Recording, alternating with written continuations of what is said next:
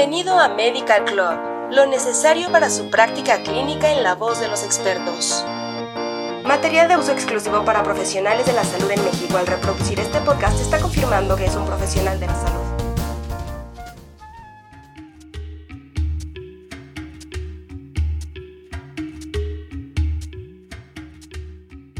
Hola, nos da mucho gusto que escuches un nuevo capítulo de la edición Dolor en Medical Club.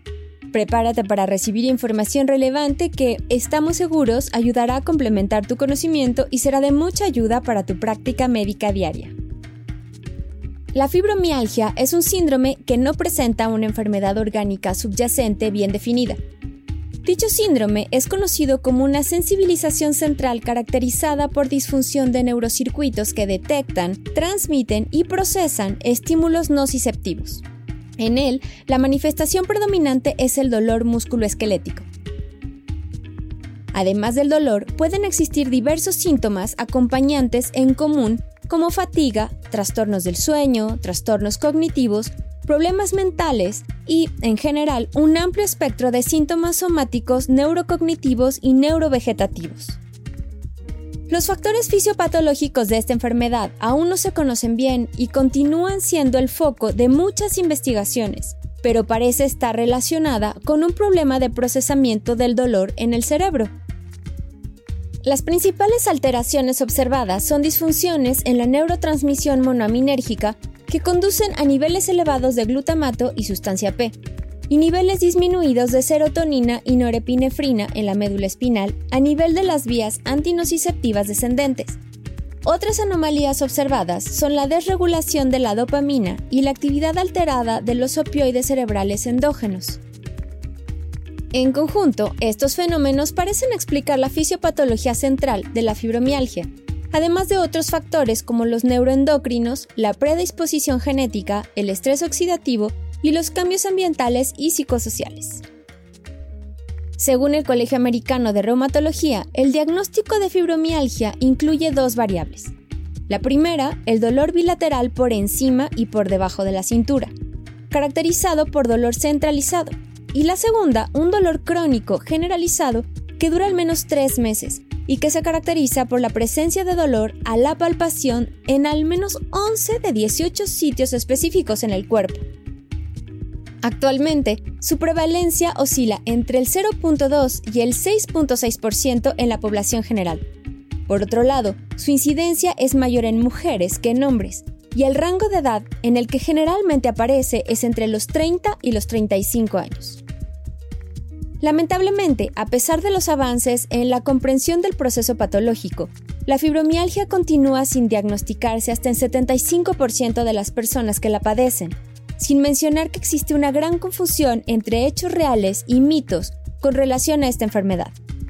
Estos son algunos de los más comunes. La fibromialgia es una depresión enmascarada. Esto es un mito, ya que la prevalencia de por vida de los trastornos depresivos en pacientes con fibromialgia oscila entre el 40 y el 80%, dependiendo de los instrumentos y criterios diagnósticos utilizados. Sin embargo, no todos los pacientes con fibromialgia están deprimidos, y no todos los pacientes con trastorno depresivo reportan dolor crónico generalizado. El segundo mito es que la fibromialgia es una enfermedad del cerebro.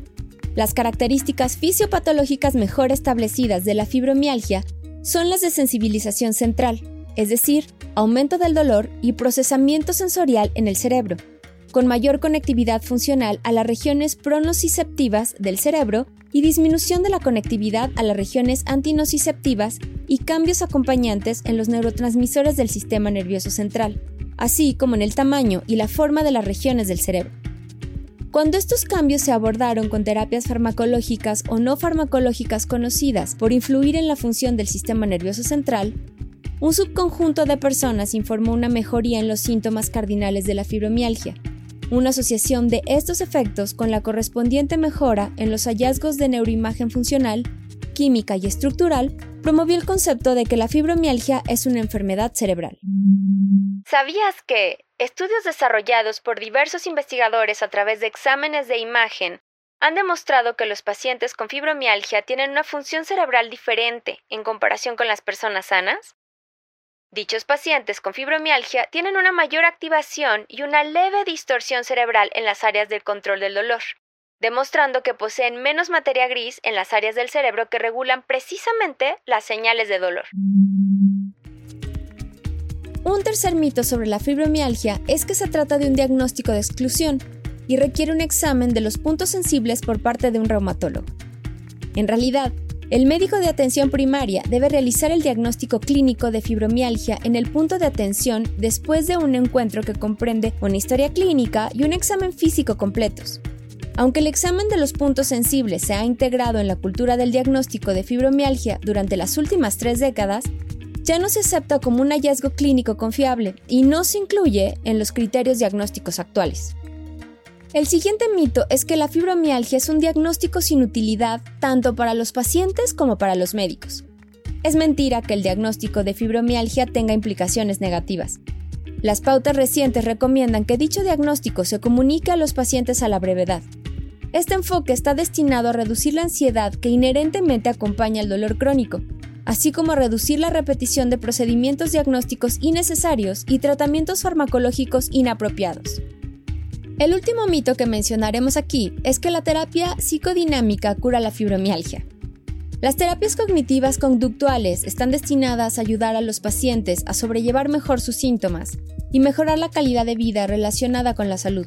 En cambio, algunos protagonistas de la terapia psicodinámica afirman que pueden efectuar una cura de la fibromialgia en algunos pacientes.